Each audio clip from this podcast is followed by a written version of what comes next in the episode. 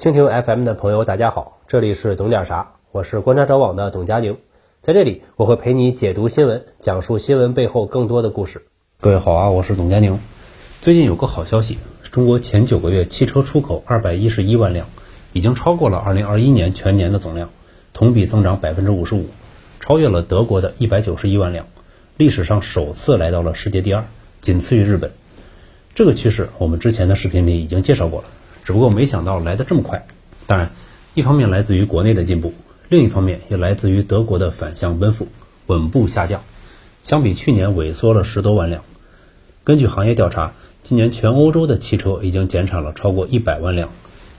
德国最近有点忧桑，去工业化的问题已经逐步体现在宏观经济中。根据德国哈勒经济研究所的调查，今年九月德国企业破产数量同比增加百分之三十四。预计十一月将增加百分之四十。有德国机构调查，截至九月份，有百分之十的德国企业缩减或者中断了生产，还有百分之二十五的企业考虑或已经将部分生产环节转移到国外。百分之五十二的企业表示，各类成本上涨已经威胁到了企业的生存。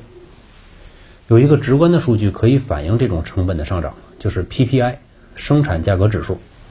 像中国十月 PPI 是同比下降百分之一点三，英国呢同比上涨百分之十六，德国就比较重量级了，和去年同期的土耳其相当。当然，今年土耳其的 PPI 同比涨幅已经超过百分之一百五了。要说勇猛，还是得看埃苏丹。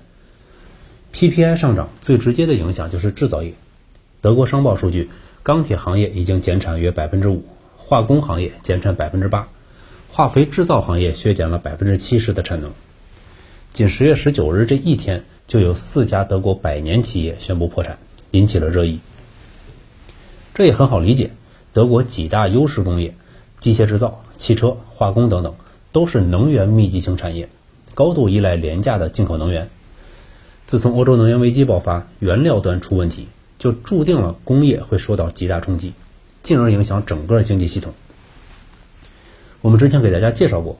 今年，美国、法国、北欧的能源巨头可以说是赚翻了，是人是鬼都在修利润，但德国的能源商却在挨打，成了反例。德国能源巨头 Uniper 这家企业惨到什么地步呢？今年前九个月净亏损高达四百亿欧元，创下德国企业亏损的历史记录，市值从年初的一百五十二亿欧元暴跌到十一点三亿欧元。造成亏损的原因也很简单。俄乌冲突之前，Uniper 有一半的天然气来自俄罗斯，供应中断之后，被迫去现货市场买高价天然气供货，然后按长期合同价格给客户供气，亏损就这么来了。为此，Uniper 准备向瑞典仲裁法院提起诉讼，要求俄罗斯天然气工业股份公司赔偿，因为俄罗斯中断能源供应违反了合同。这个倒打一耙，让人怎么说呢？何止是矛盾，简直是自相矛盾。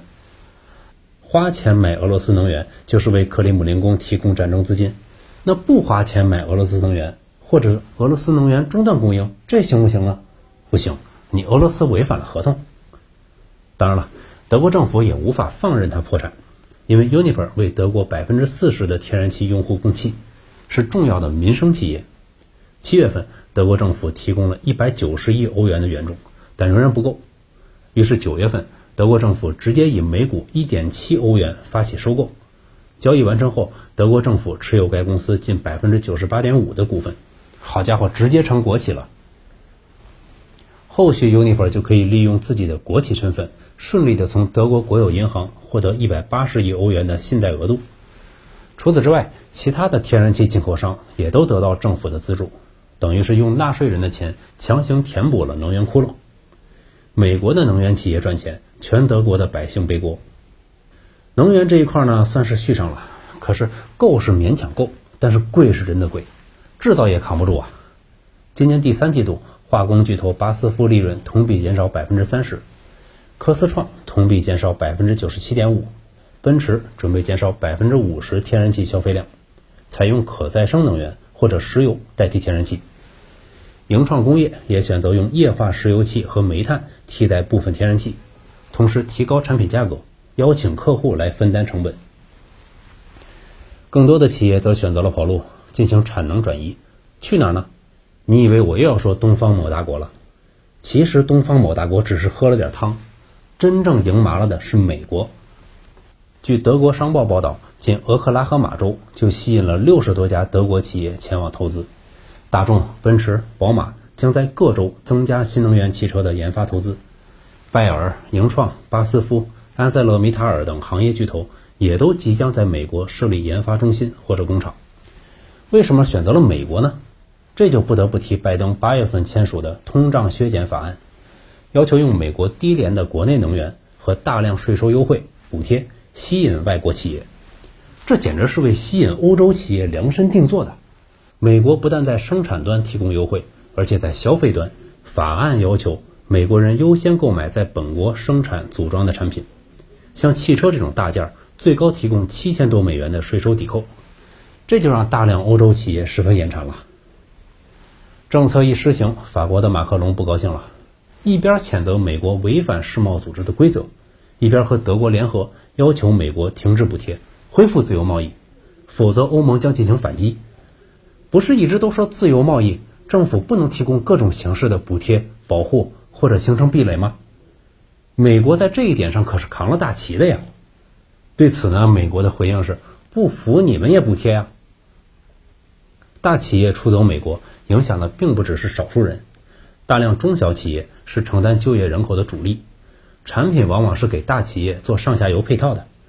即便不考虑能源和原材料成本的问题，大企业的出走也会导致中小企业失去客户和市场。这种传导需要一定的时间，企业搬家往往需要数年的时间。如果德国的能源政策没有变化，我们可以在接下来几年慢慢的观察。德国几大研究所的调查，这两年的能源危机给德国造成的直接损失超过一千亿欧元，商业环境指数达到近三年以来的最低值。二零二三年的 GDP 也由年初预测的增长百分之三点一，转变为下降百分之零点七，通货膨胀率将继续保持在百分之八点七的高位。其中一家还表示，如果不尽快将德国高能耗企业出清，明年将会对经济活动造成严重影响，甚至导致 GDP 大跌百分之七点九，而且还贴心的准备了一份包含三百种工业产品的清单，表示只要放弃制造其中一部分，改成从外国进口，就可以减少百分之二十六的天然气消耗。我感觉挺靠谱的，造不如买嘛。希望德国政府赶快执行。实际上，随着部分企业的停工停产。德国近期的能源需求量已经开始下降，目前德国天然气储存量已经达到了百分之九十九点六，大概够两个多月的消耗，过冬应该问题不大，不至于断气。储存设施里填满了自由气，一度导致 LNG 船无法卸货，期货价格大跌，但现货价格依然是去年同期的三倍以上，企业负担并未减轻。短期来看，上游的能源和原材料问题没有解决的希望。廉价能源一去不复返，去工业化前途一片光明。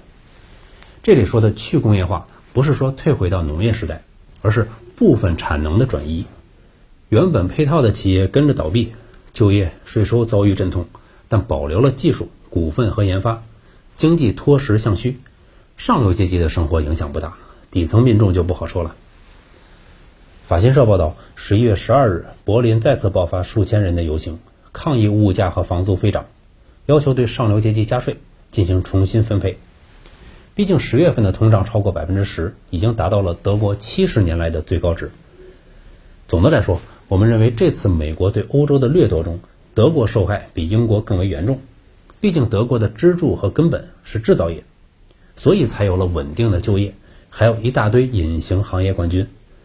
可是参照美国的经验，去工业化容易，再工业化难。大量德国政客将美国的利益放在德国的利益之上，也导致看不到转折的希望。